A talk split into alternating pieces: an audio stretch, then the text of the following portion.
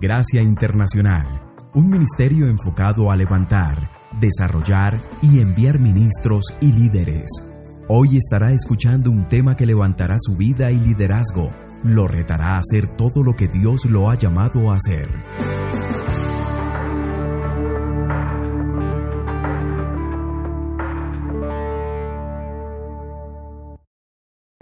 Y quiero invitarlo a que usted abra su Biblia en el libro de Génesis. Génesis 28 y vamos a comenzar en el versículo número 10. Y dice, y salió Jacob de Berseba y se fue a Harán. Y llegó a cierto lugar y pasó la noche ahí porque el sol se había puesto y tomó una de las piedras del lugar y la puso por cabecera y se acostó en aquel lugar. Y tuvo un sueño. Y aquí que había una escalera apoyada en la tierra cuyo extremo superior alcanzaba hasta el cielo. cielo. Y aquí que los ángeles de Dios subían y bajaban por ella. Y aquí que el Señor estaba sobre ella y dijo, yo soy el Señor, el Dios de tu padre Abraham y el Dios de Isaac.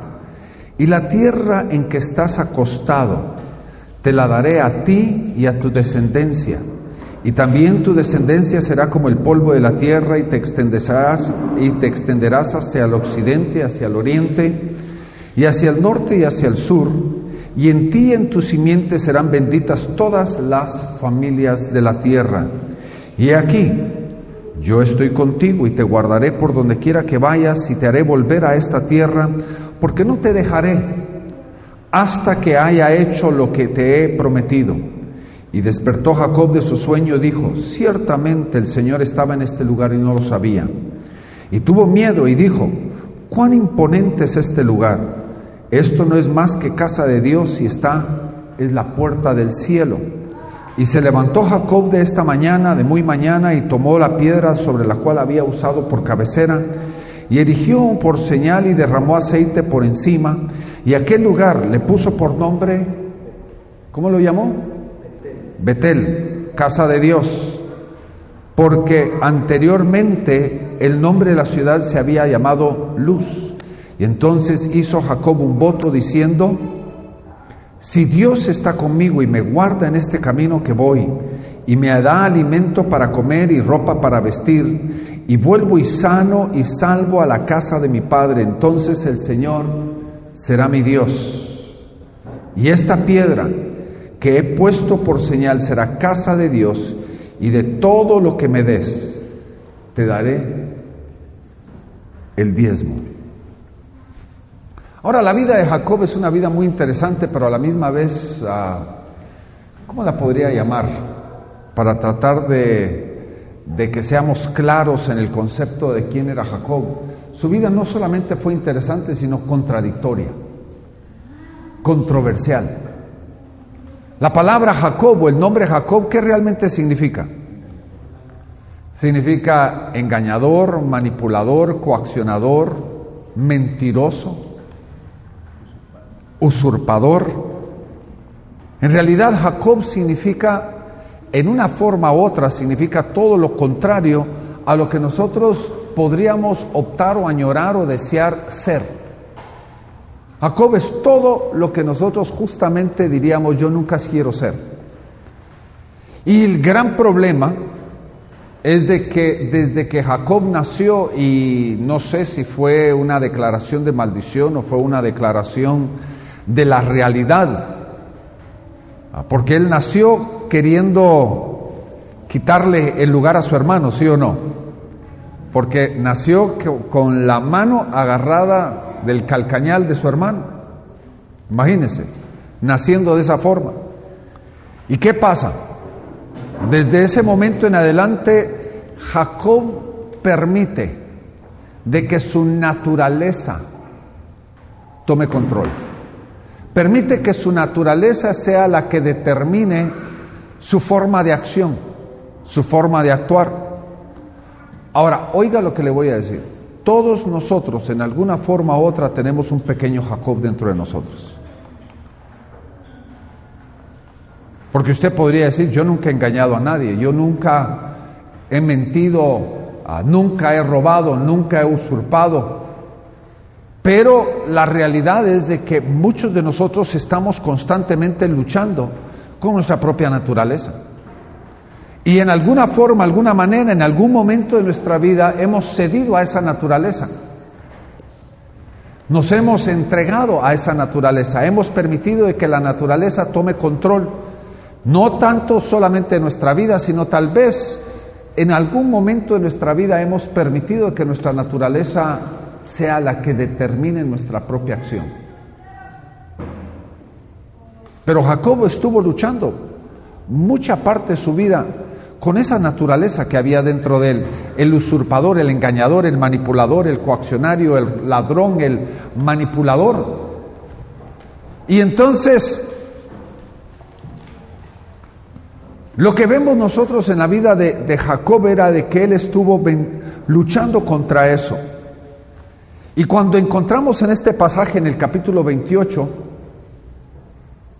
encontramos a Jacob, oiga bien lo que le voy a decir, encontramos a Jacob en el momento más profundo de su vida. ¿En dónde lo encontramos? En el lugar más profundo de su vida, literalmente en ese momento. Yo creo de que él estaba, ¿cómo lo podríamos llamar modernamente? Él estaba caído. Él había, se había dado vuelta en contra de todos sus valores. Imagínese usted cuando un muchacho o una señorita o una persona llega a abandonar todos los valores de su vida. Todo lo que se le enseñó, todo lo que se le trató de inculcar, todo lo que se le trató de formar en su propia vida, lo abandonó. Imagínese que todo en un mismo momento engaña a su hermano, engaña a su papá, le roba la primogenitura a su hermano, se alía con su, madre, se va en contra de Dios, abandona a su familia, sale corriendo por su vida, huye. Ahora, no está huyendo de su familia. ¿De qué estaba huyendo? ¿Sabe de qué? Él estaba huyendo de las consecuencias de sus propias acciones. ¿Y sabe qué? Esto es una parte de la naturaleza de muchos de nosotros. Cuando nosotros nos metemos a problemas, ¿qué hacemos? Nos escondemos, ¿sí o no? Yo tengo una perrita en casa que de tiempo en tiempo cuando ah, salimos la dejamos rondear en la casa porque ella es de casa, vive dentro de la casa, no afuera. Pero le tenemos una jaulita dentro de la casa donde ah, a veces cuando salimos de la casa la dejamos enjaulada dentro de la jaulita. La dejamos ahí no solamente para su propia protección, sino la protección de la casa también, ¿verdad? Pero a veces cuando la dejamos rondear en la casa, digamos si vamos a salir media hora, 45 minutos, una hora, y regresamos y no nos está esperando en la puerta, sino está escondida, lo primero que nosotros decimos es, ¿a qué se metió? ¿En qué, qué avería hizo? Porque aún la perrita cuando comete averías, ¿qué quiere hacer? Se esconde. Esa es la naturaleza del ser humano. Que cuando hacemos nosotros cometemos errores, ¿qué es lo que hacemos? Nos escondemos. Y, y déjenme decirle esto, y esto no es parte del mensaje, esto es extra. Aún eso pasa con la membresía de la iglesia. Cuando la gente se da su desaparecida, uno tiene que preguntarse, ¿Por qué se está escondiendo? ¿Qué es lo que está viviendo en su vida? ¿Qué es lo que está enfrentando en su vida? ¿Por qué? Es de que te están escondiendo. Porque esa es la naturaleza humana y encontramos a Jacob en esta historia haciendo qué? Huyendo de qué? De las consecuencias de su propia acción. Y literalmente fue determinante porque él en su salida, él tenía que decirle adiós a su mamá y a su papá porque nunca más los vio vivos. Imagínese usted eso. Imagínese usted eso. De que alguien abandone y, y es tan determinante que nunca más va a poder enfrentar eso. Ahora, ¿cuál era la condición que estaba viviendo Jacob? El problema es de que él codiciaba lo que el hermano tenía. Él estaba codiciando lo que tenía su hermano. Él hasta aún pensaba, es que mi hermano no valora lo que tiene. Él es el primogénito, pero él no valora la primogenitura. Yo soy el que merezco la primogenitura. ¿Por qué es que Dios no me la dio a mí? Y en realidad él estaba codiciando lo que tenía su hermano y en el proceso de la codicia lo llevó a él a, querer comprar o vender lo que solamente se puede conseguir regalado. ¿Por qué le digo yo esto? Porque hermanos, hay cosas en la vida que usted no puede comprar ni vender. Cosas como la salvación. ¿Qué dice la palabra? Que por gracia sois que salvos por la fe. Y este es don de Dios para que nadie que se gloríe. ¿Y qué significa la palabra don? Es un regalo. Y entonces la salvación no puede ser ni comprada ni puede ser vendida, porque el don de Dios es un regalo. Ahora, ¿qué era lo que estaba queriendo hacer Jacob? Él estaba queriendo negociar con lo que es regalado. ¿Cuántas veces ustedes han visto gente así, verdad? Que, que recibe un regalo y como no le gustó o no lo puede usar o tal vez siente que le puede sacar mejor ganancia y tener dinero de eso, va y vende lo que, lo que recibió regalado. Cuando la palabra de Dios dice, de gracia lo recibiste, tiene que ser que dado de gracia. Porque algo que se recibe regalado no se puede ni comprar ni vender. Ahora, él sí lo estaba queriendo hacer porque estaba queriendo hacer el negocio de eso.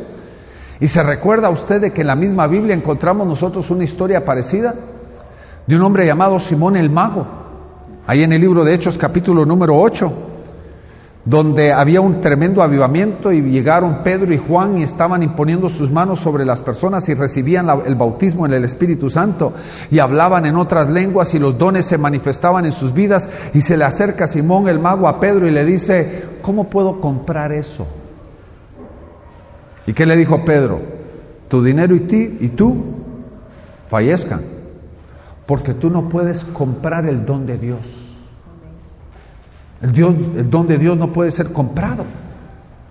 Pero Jacob en su ceguera, Jacob en su ah, tal vez testadurez, él estaba pensando de que él podía aún aprovecharse de la debilidad de su hermano, manipular a su hermano para poder recibir lo que él deseaba. ¿Y qué hizo él? Fue inteligente. Él decía, mi hermano cada vez que se va de cacería regresa como un oso pero hambriento. Viene pero súper hambriento. ¿Y qué hizo él?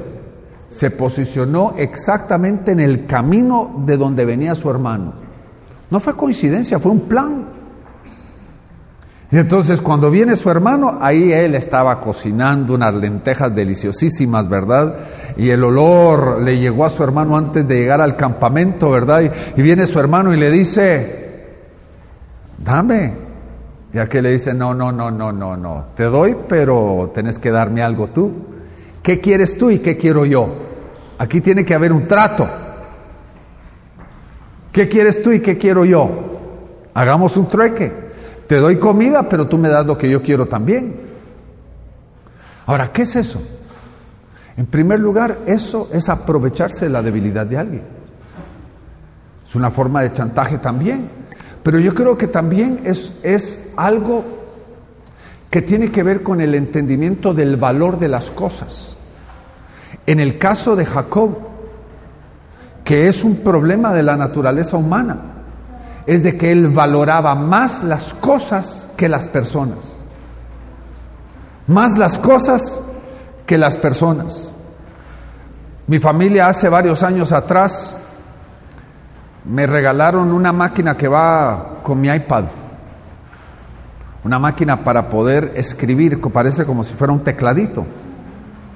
Y me, lo regalaron para mis viajes.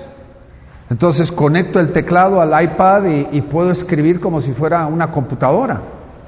Y entonces llego yo a, a Brasil y el, el, apóstol Rubens, que es el director de la obra sudamericana, lo mira y le dice, qué bonito está tu teclado, me dice, ¿por qué no me lo vendes y te compras tú otro más tarde? Y yo me le quedo viendo y le digo, ah, me la pusiste es difícil, le dije. ¿Por qué me dice? Es que a los amigos no se le pueden vender las cosas. Él se me queda viendo y me dice, bueno, gracias.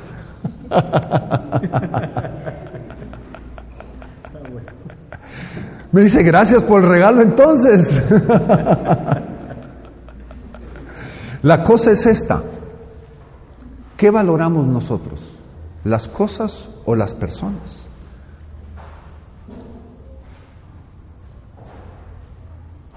Ahora Jacob, por ser un embustero, un usurpador, un engañador, ¿qué valoraba él? Las cosas.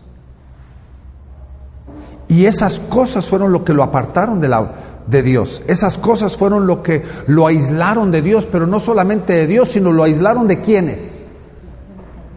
De las personas más importantes en su vida.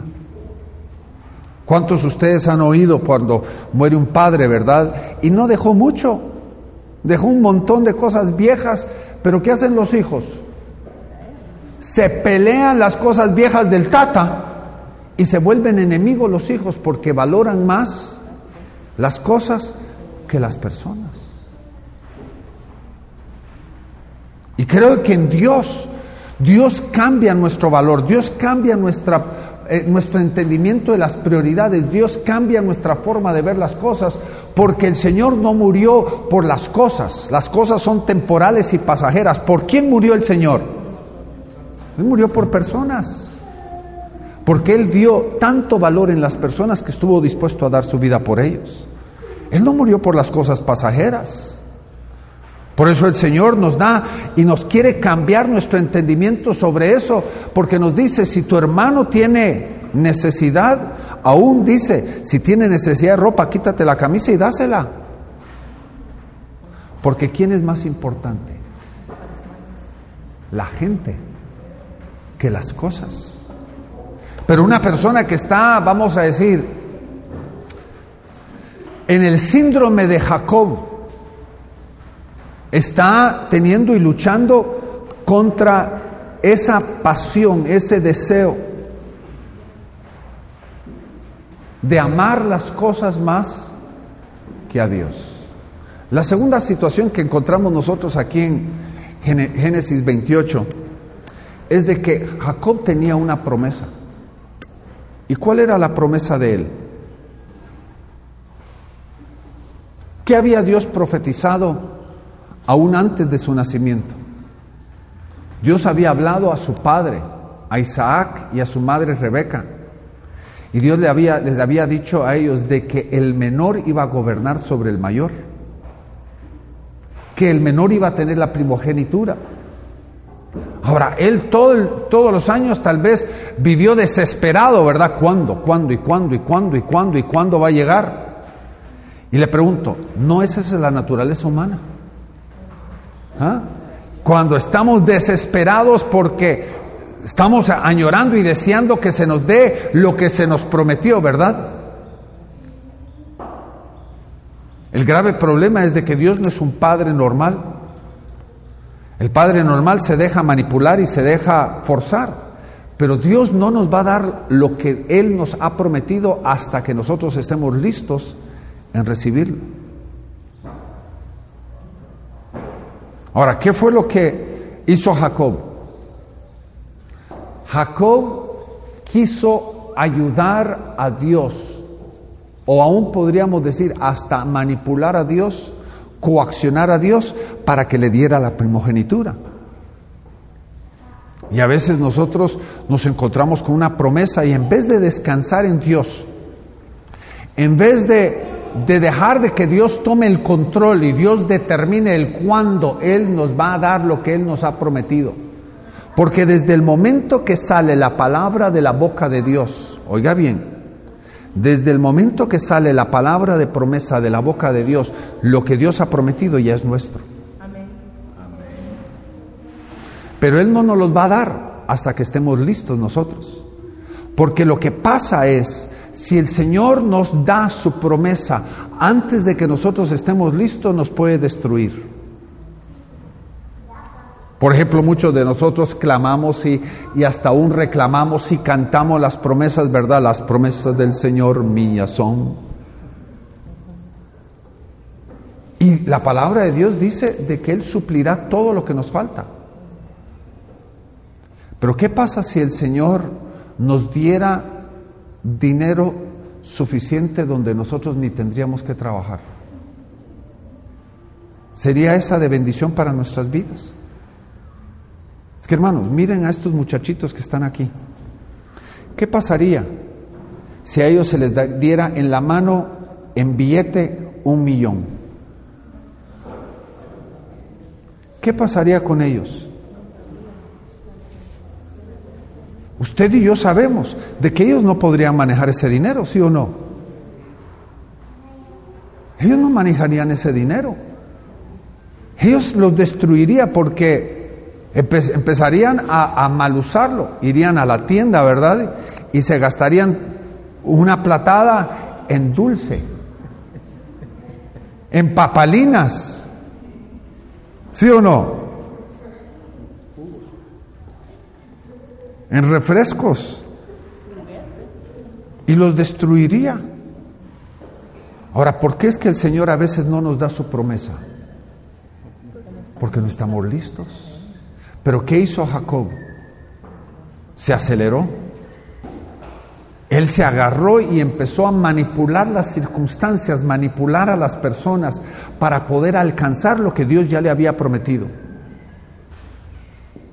Y eso nos distrae, eso nos desvía del plan y el propósito de Dios, porque el proceso de Jacob, conforme a las estadísticas, fue un proceso de 17 años. Imagínese usted, 17 años él estuvo en un proceso porque él decidió ayudar a Dios o forzar a Dios a que le diera su promesa.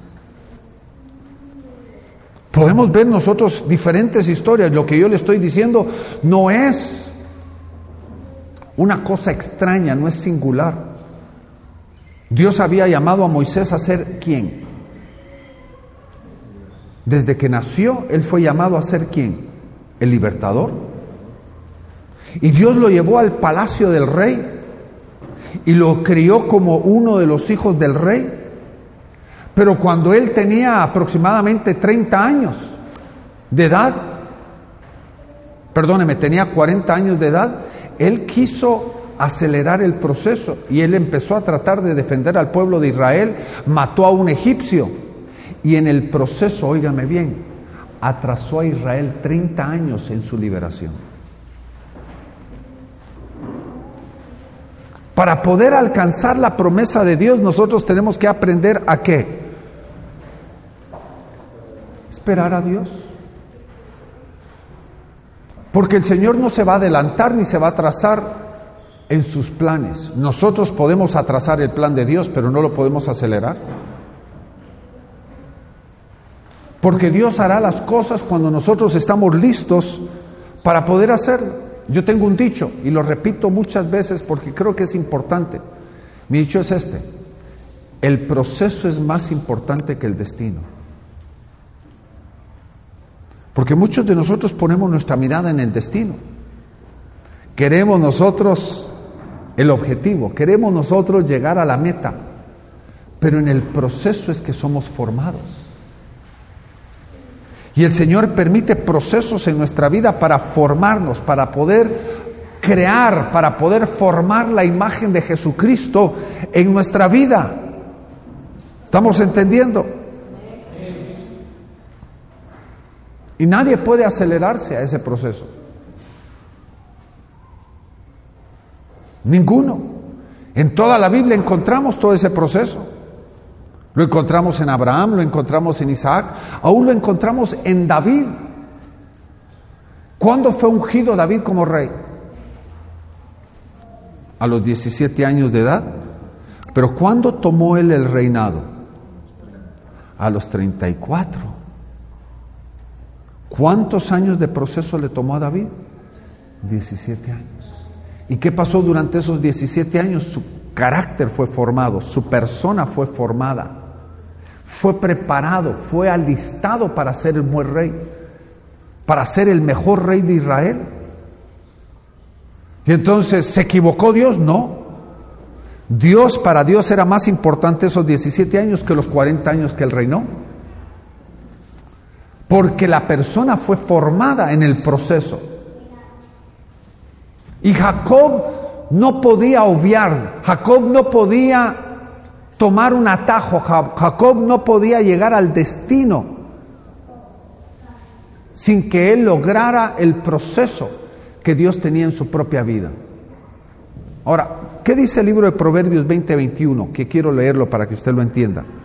Note lo que dice. Proverbios 20:21 dice, la herencia adquirida a prisa al principio no será de bendición al final. Imagínese usted con Jacob. Si Dios le hubiera dado la herencia al principio, ¿lo hubiera bendecido a él? No. Jacob fue de bendición y se volvió un patriarca por el proceso de Dios en su vida. Pero si Dios le hubiera otorgado la, la promesa o la herencia, ¿qué hubiera pasado? se hubiera destruido. No podía obviar. Y por eso Dios permite de que él llegue a este lugar llamado Belén, Betel, a este lugar donde nosotros lo encontramos, porque Jacob no estaba listo para alcanzar la promesa de Dios. Al querer manipular la promesa de Dios, él estaba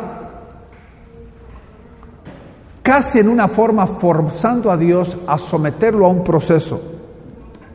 Y lo interesante es que cuando yo me salgo de la olla, caigo en dónde? Caigo en el fuego. ¿Y qué hizo Jacob? Hizo lo mismo. Huyó de la casa de su padre, no confrontó sus problemas y terminó en dónde? Con Labán, que era peor usurpador, mentiroso, engañador que él. Porque el único que verdaderamente podía formar su carácter era uno peor que él. ¿Está entendiendo? Y lo tiene bajo su dominio. Y se recuerda cómo fue el proceso.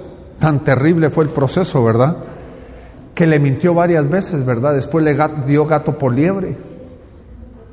Porque Jacob trabaja siete años por Raquel. Pero cuando llega y le dice, ya trabajé siete años por Raquel, ahora me voy a casar, y la costumbre era de que la mujer judía, la mujer medio oriental, se cubría totalmente el velo para la boda. Y como era de noche y no había luz, entonces él tomó a esta mujer, se la llevó a su casa, se casó con ella y en la mañana descubrió de que no era Raquel, sino era Lea. Entonces viene a alegar con el papá y el papá le dijo, ah, se me olvidó decirte de que antes de que se casara la segunda tenía que casarse la primera. Ahora, si quieres a Raquel, otros siete años. Y entonces hace un trato y le dice, le prometo trabajar siete años más por Raquel, si me la da ahora pero tienes que terminar los siete días de tu boda. Y después te puedo dar a Raquel por, por esposa. Entonces, ¿cuántos años tuvo que trabajar por el, el engaño de Labán? Y después, usted y yo sabemos de que Labán hizo un trato con él después de trabajar casi 14 años para él. Le dice Jacob a Labán, le dice, 14 años he trabajado para ti, no he perdido una sola cabra, todo ha sido prosperado, Dios te ha prosperado a causa mía, pero ahora ya quiero empezar a tener lo mío, porque he sido un empleado tuyo por 14 años. Ahora quiero lo mío y entonces, ¿qué le dice Labán? Mira, hagamos un trato. Todas las, las cabras rayaditas te las quedas. Algo que era genéticamente imposible. ¿Y qué hace Dios? Desde ese punto en adelante todas nacen rayaditas. ¿Y qué hace Labán? Cuando empieza Labán a mirar los números y decir esto es una imposibilidad, le cambia el trato y dice, no, ya no son las rayaditas, ahora van a ser las manchaditas. Y desde ese punto en adelante todas empiezan a nacer manchadas. Pero la historia no es la bendición de Dios, la historia es el trato de Dios a través de Labán. Porque ¿qué estaba haciendo Dios? Formando el carácter de nuestro patriarca. Ahora, ¿qué le estoy diciendo con toda esta historia? ¿Qué es lo que le estoy diciendo? Es de que llega Labán, perdóneme, llega Jacob, aquí a Génesis 28, llega a este lugar llamado Betel. Pero llega como?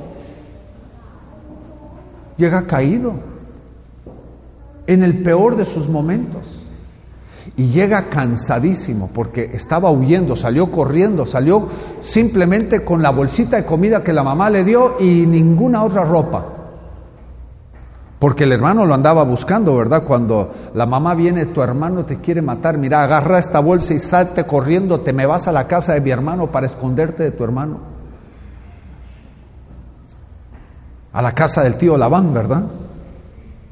Y cuando ya llega la noche, agarra la primera piedra y se duerme a la interpierie, usando la piedra por almohada. ¿Y esa noche qué pasa? Dios se le aparece y Dios le habla. Y él ve un sueño y en el sueño mira unas escaleras que están tocando entre el cielo y la tierra y el trono de Dios, él mira los pies del trono y mira a los ángeles de Dios subir y bajar. Pero sale una voz desde el trono y dice, yo soy el Dios de tu padre Abraham y el Dios de tu padre Isaac. Ahora, ¿qué hay extraño aquí? ¿Qué hay de problema en esta historia? Porque si usted busca en la Biblia, usted va a notar de que Dios se revela a sí mismo a través de las escrituras como el Dios de Abraham, de Isaac y de Jacob, pero aquí Dios no le dice yo soy tu Dios.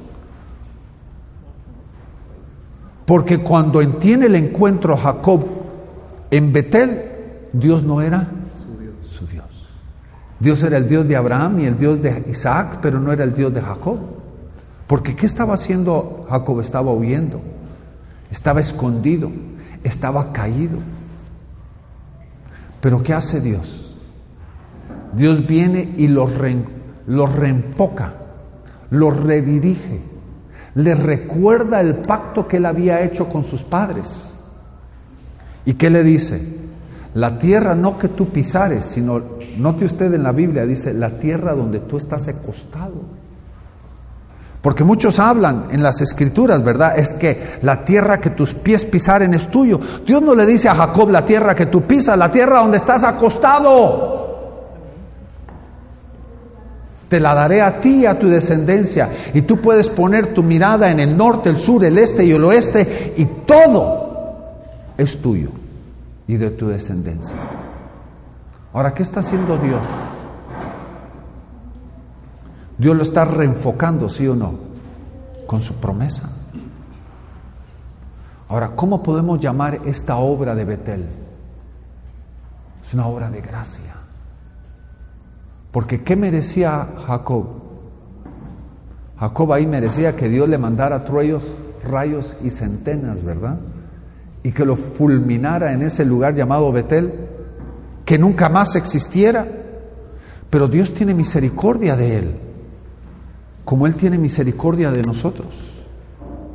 Yo me he encontrado con personas con las cuales yo he hablado, que han estado vamos a decir, huyendo de Dios, que han estado hasta en terribles pecados, y cuando empiezan a volver a Dios, ellos me hablan y me dicen, miren, cuando estaba en el peor de mis peores pecados era cuando más escuchaba la voz del Espíritu.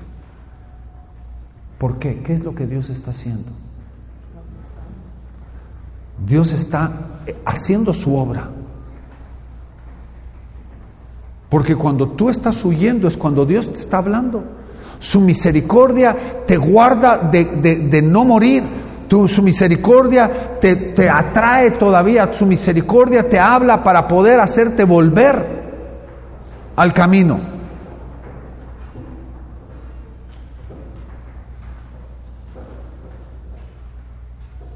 Ahora, ¿qué tan enseguecido estaba Jacob? Porque la Biblia llama a Jacob profeta. Pero qué tan enseguecido estaba Jacob que cuando despierta dice, ¿qué dice ahí en Génesis 28? Dice, Dios estaba aquí y yo no lo sabía.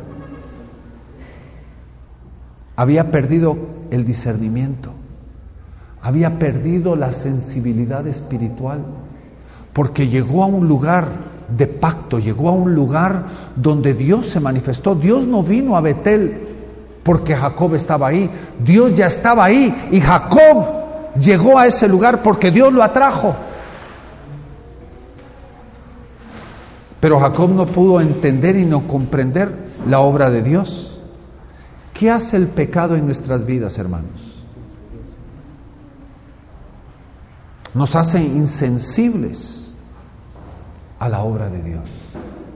Tú a veces vienes a la iglesia y hay un mover de Dios y Dios está tocando y Dios está moviendo y tú miras a tu alrededor, la gente está con lágrimas y tú como piedra.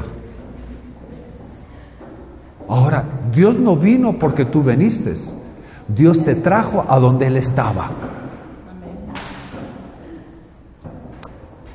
Pero ¿qué hace el pecado? Te vuelve insensible a la obra de Dios.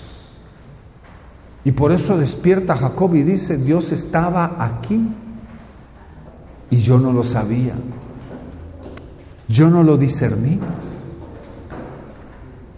Yo no lo pude comprender, yo no lo pude ver, no pude percatarme, no pude eh, eh, comprender lo que Dios estaba haciendo en ese lugar. La cosa es esta, hermanos.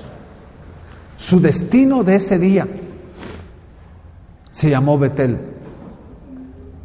Ahora, ¿qué son los principios que encontramos nosotros aquí? Hay varios principios que creo que son importantes para nuestra vida. La primera, el destino que Dios nos lleva, a veces nosotros no lo escogemos porque no nos gustaría. Dios nos lleva a donde Él quiere que nosotros estemos. El destino de Dios muchas veces no es agradable para nosotros. No es cómodo. Porque en ese lugar del destino de Dios es donde Dios nos va a confrontar, es el lugar donde Dios va a hablar a nuestras vidas, es el lugar donde Dios va a tratar con nuestra vida. La segunda cosa es esta, Dios no responde a nuestra condición.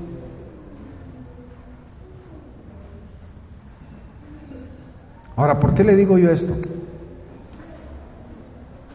Porque hermanos, si Dios respondiera a nuestra condición, nos daría conforme a lo que merecemos y no lo que Él quiere darnos. La obra de Dios no es una respuesta. La obra de Dios es parte del plan y el propósito de Dios en nuestra vida. Una obra de Dios. Dios se manifiesta en nuestras vidas y tanta de la manifestación de Dios es para confrontarnos, para poder alinearnos, para poder redirigirnos, para poder activarnos, para poder hacer su obra perfecta dentro de nosotros. La tercera cosa que encontramos como principio, Dios confirma su pacto. Ahora, su confirmación del pacto no era por lo que Jacob merecía. Porque el pacto de Dios era con quién? Con Abraham, sí o no. Y Dios le prometió a Abraham y Dios iba a tener que cumplirlo. Ahora, ¿por qué es importante esto para nuestras vidas? Es que aquí está la cosa. Dios tiene misericordia del que Él tiene misericordia. No es del que corre ni el del que quiere, sino del que el Señor le da misericordia. Jacob no merecía la misericordia, Jacob merecía la corrección y el castigo. Pero Dios le da misericordia y le confirma el pacto que le había hecho a Abraham, no por Jacob, sino por quién? Por amor a Abraham. Porque Abraham, ¿quién era? No me diga que era el abuelo de Jacob, eso es sencillo. Jacob era el amigo de Dios. Él era el amigo de Dios. Y Dios confirma su pacto por amor a Abraham. ¿Y cuál era el pacto que Dios le confirma a, Jacob? ¿Qué le dice?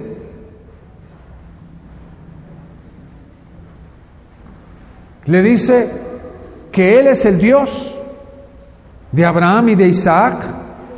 Le confirma de que la tierra le pertenece. Le confirma de que su descendencia será multiplicada. Hasta este momento, ¿cuántos existían en la familia de Abraham? Más de 80 años habían pasado. Porque Isaac ya tenía 80 años. Más de 80 años habían pasado. ¿Y cuántos todavía existían en toda la familia de Abraham? Isaac, Rebeca, Esaú y Jacob. Wow, 80 años y solo habían cuatro. ¿Y cómo era que Dios había llamado a Abraham? Padre de qué? De multitudes. ¿Y cuántos habían esa, esa multitud? Habían cuatro. Pero cuando hace Dios la obra, la hace en Jacob, porque Jacob tuvo cuántos hijos? Solo varones tuvo doce, más las hijas. Jacob fue multiplicado en gran manera, ¿sí o no? Ensanchado, engrandecido. Su linaje fue grande, pero Dios tenía que cumplirla. Y por eso Dios le dice, yo te multiplicaré tu descendencia y haré de ti una gran nación.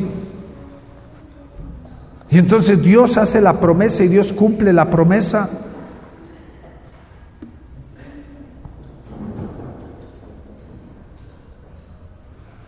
Ahora, ¿cuál es el problema con esto? Es de que tantas veces nosotros queremos que la promesa de Dios sea conforme a nosotros lo pensamos. A veces nosotros oímos la promesa y decimos, Señor, creo que tú vas a cumplir la promesa en esta y esta y esta y esta forma. Cuando tenemos que entender que la promesa de Dios, Dios la va a cumplir diferentemente. Los planes, los pensamientos y los puntos y la manera que Dios va a cumplir su promesa muchas veces va en contrariedad a lo que nosotros pensamos. Por ejemplo, ¿cómo te va a proveer Dios? ¿Cómo va Dios suplir tus necesidades? ¿Cómo es que Dios te va a prosperar a ti? En primer lugar, la prosperidad de Dios nunca viene a expensas de otros. Dios no le va a hacer daño a otro para prosperarte a ti. En segundo lugar, tú debes de entender de que la bendición de Dios te acompaña donde quiera que tú vas. Levanta tus manos, quiero que, tú me, me las muestres. ¿Sabes de que esa es la herramienta de Dios para tu bendición? Por eso Deuteronomio capítulo 28 dice, Él bendecirá toda la obra de tus manos. De tal forma que donde tú vayas, ¿qué te acompaña? La bendición de Dios. Pero a veces decimos, Señor, aquí voy a estar sentado, no voy a hacer nada hasta que tú me bendigas. Pero ¿cómo te va a bendecir Dios si no estás haciendo nada? Primero tienes que empezar a hacer algo para que Dios te bendiga.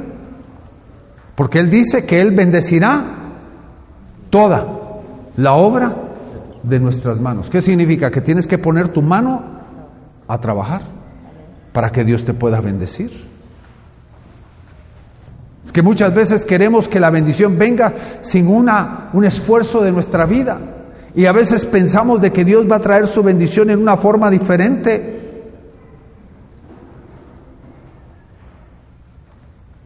Que hermanos, oiga bien, aún la bendición de Dios no viene de la misma forma. Por ejemplo, Abraham, la Biblia dice que era riquísimo en gran manera. Esa fue la descripción de Abraham. Pero uno diría, wow, si es riquísimo, quiero ver cuántos, cuánto terreno tenía él.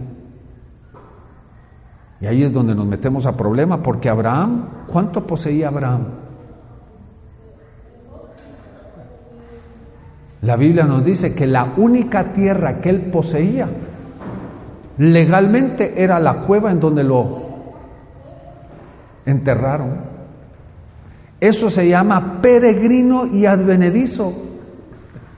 Porque el peregrino es dueño de todo, pero no posee nada. Y hay cosas en las cuales Dios te quiere bendecir, pero tú no eres dueño de eso. O tú no lo posees. Hoy yo, yo soy la tercera generación de ministro. Hoy yo estoy recibiendo parte de la promesa que Dios le hizo a mis abuelos y a mis padres. Ellos fueron los que recibieron la promesa, pero yo estoy recibiendo el cumplimiento de la promesa.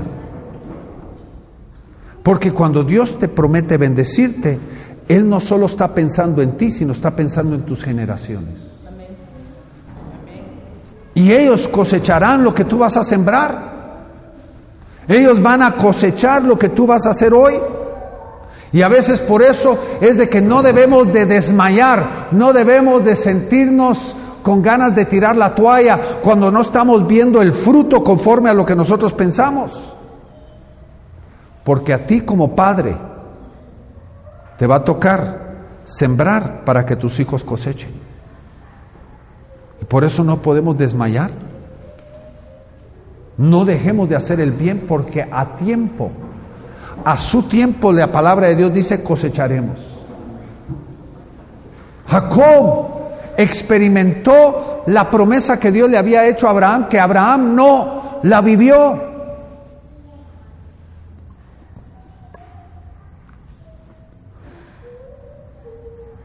Ahora, ¿qué hace Jacob cuando despierta ahí en Génesis 28? Dice lo primero, Dios estaba aquí y yo no lo sabía. Yo no lo vi. ¿Y qué es lo segundo que él hace? Agarra la piedra, la unge y la deja como testamento, testimonio del pacto que él estaba haciendo con Dios. ¿Y cuál era el pacto que él hizo con Dios? le dice a Dios, Dios, si tú cumples tu promesa, que yo voy a ir y voy a volver y voy a, tú me vas a proveer y me vas a guardar y me vas a proteger, entonces yo ya no voy a ser el nieto del Dios de Abraham y el Dios de Isaac, sino yo voy a ser parte de eso. Tú serás mi Dios. Ahora, ¿qué pasó? La historia nos demuestra el cambio. ¿Qué pasó en Betel?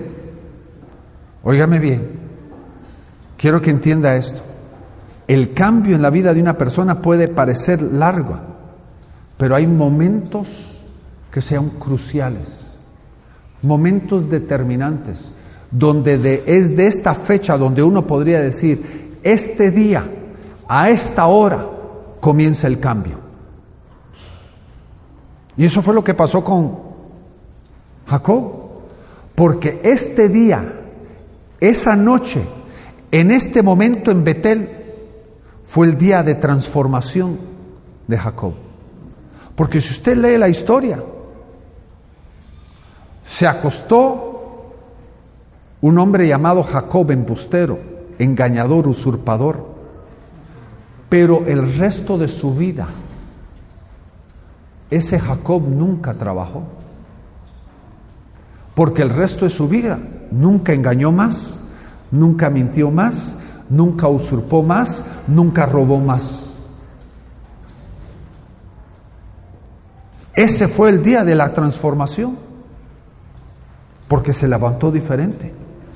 Aun cuando tuvo el problema con Labán y Labán lo acusó de ser ladrón, ¿qué le dice Jacob? Años más adelante, 17, 18 años más adelante, Jacob le dice, ni una cabrita has perdido tú por causa mía.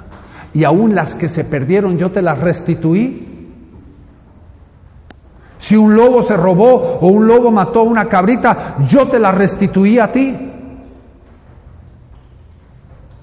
¿Quién se despertó? Se despertó Israel.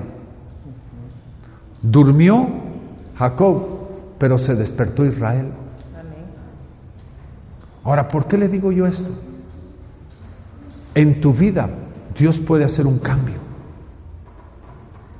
Pero Dios puede tener una noche en la cual Él se puede aparecer a tu vida. Dios puede hacer una obra diferente en tu vida, que puede ser el momento trascendental de cambio en ti, donde tú puedes marcar un antes y un después.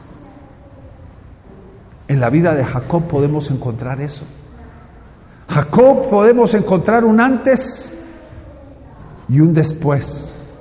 Podemos encontrar de que había una transformación en su vida determinante, ¿sí o no? ¿Mm? En muchos de los personajes bíblicos podemos encontrar eso. Saqueo, tal vez uno de los las historias más típicas, ¿sí o no? El que se subió al árbol era un ladrón, ¿sí o no? El que se bajó del árbol fue un hombre diferente.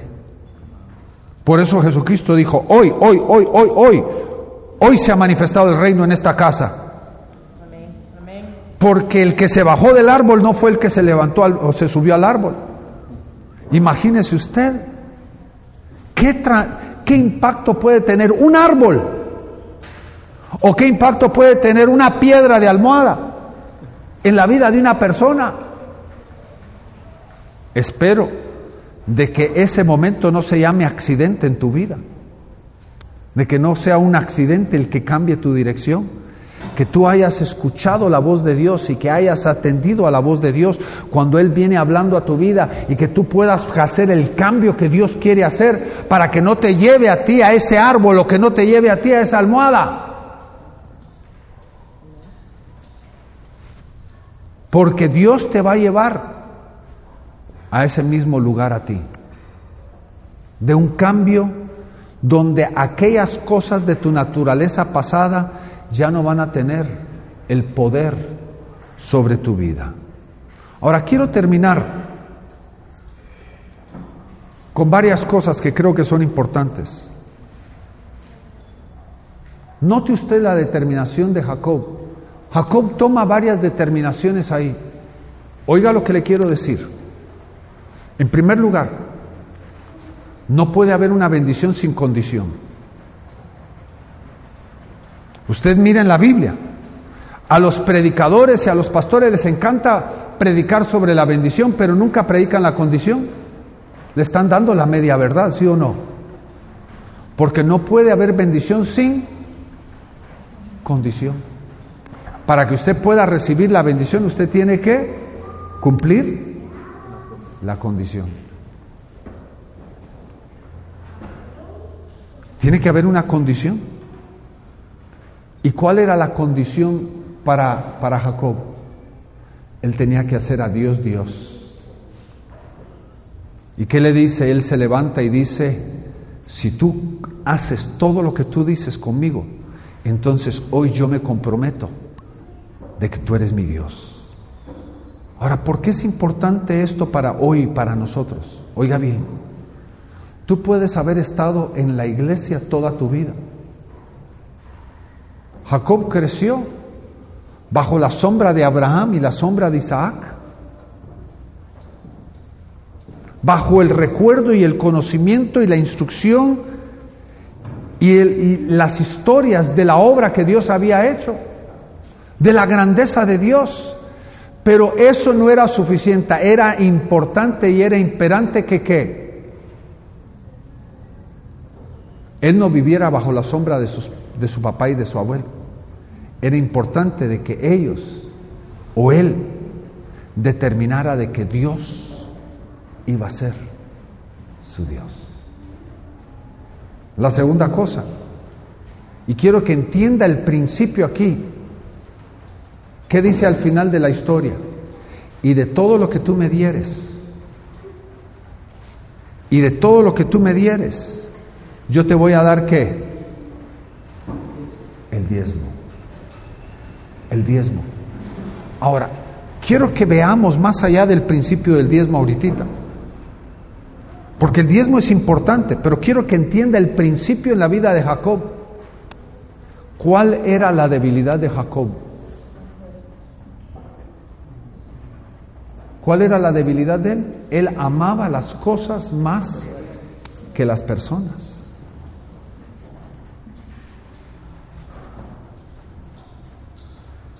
¿Y cuál es la señal del cambio que él estaba viviendo en su propia vida? Que le dijo a Dios, Dios, yo te voy a amar a ti más que las cosas. Por eso es importante el diezmo. El diezmo no es importante porque usted piense de que lo va a enriquecer a usted o que usted va a ser bendecido por Dios y que Dios va a proveer todo lo que usted necesite. No, el diezmo es la respuesta donde usted está diciendo a Dios, Dios, yo te amo más que las cosas. Ahora, el diezmo tiene una segunda cosa. ¿Y sabe qué es? El diezmo es aprender a poner orden en nuestra vida. La gente que no tiene dinero para dar el diezmo no es porque no tenga, sino no ha puesto orden. Y usted podría decirme a mí, es que usted no entiende mi condición. Yo he estado en todas las condiciones que usted pueda pensar. Yo he estado sentado con personas que ganan literalmente miles tras miles por mes, dólares por mes. Yo me he sentado con personas que ganan 50 y 70 mil dólares al mes. Imagínense cuánto es eso. Y les cuesta dar el diezmo. ¿Por qué? Porque el problema con el diezmo no es la falta de dinero, el problema con el diezmo tiene que ver a quién amo más. ¿Amo más lo que tengo o amo más a Dios? Ahora, ¿qué hizo Jacob? ¿Cómo podemos ver la transformación de Jacob? Porque él tuvo que tomar y poner orden en su vida y decir, yo no puedo vivir una vida desordenada.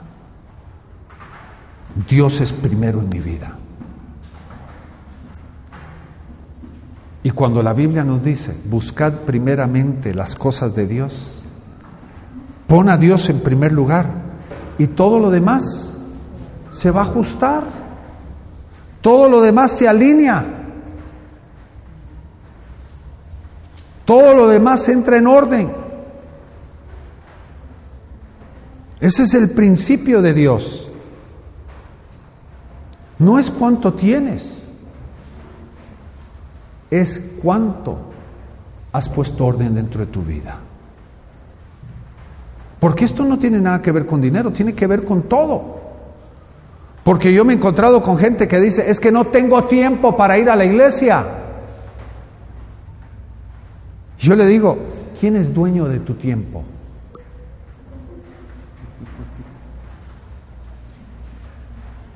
Porque si tú no tienes tiempo es porque tú no eres dueño de tu tiempo.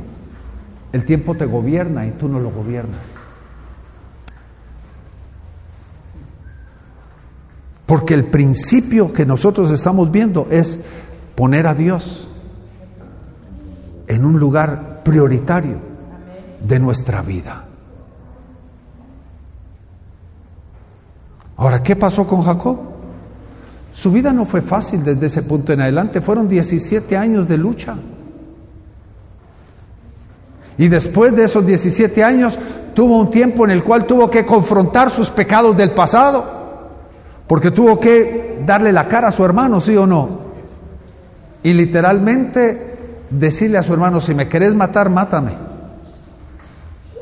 Haz conmigo como tú quieres. Se tuvo que rendir ante el poderío de su hermano y decir, si me quieres matar, mátame. Pero aquí vengo a someterme, vengo a humillarme delante de ti, vengo a pedirte perdón. Él tuvo que enfrentar su pecado del pasado, pero el que enfrentó había sido transformado. Era un hombre diferente. ¿Y dónde comenzó esta transformación? Aquí en esta piedra. Dios quiere tocar tu vida. Y tú estás aquí en esta iglesia, pero Dios todavía quiere transformarte.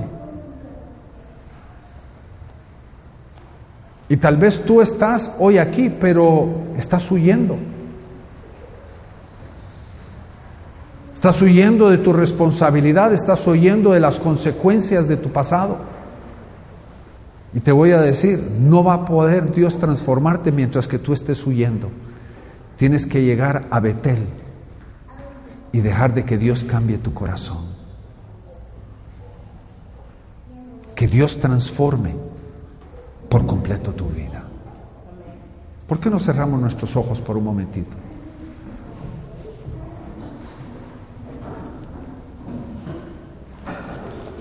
Con los ojos cerrados,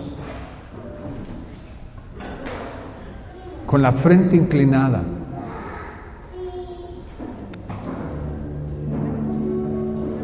Dile a Dios ahí donde tú estás, Señor, me someto a ti. Dile a Dios ahí donde tú estás, Señor, me someto a ti. Haz conmigo como tú quieres. Y Padre, en este momento estamos delante de ti, Señor. Porque tú nos hablas. Y la mayoría de las veces que tú nos hablas, nos hablas a tiempo porque quieres llevarnos a ese lugar, quieres llevarnos a ese punto en el cual verdaderamente te podamos conocer. Señor, nos aferramos y nos agarramos de ti para que tú cambies, transformes por completo nuestra vida, Señor.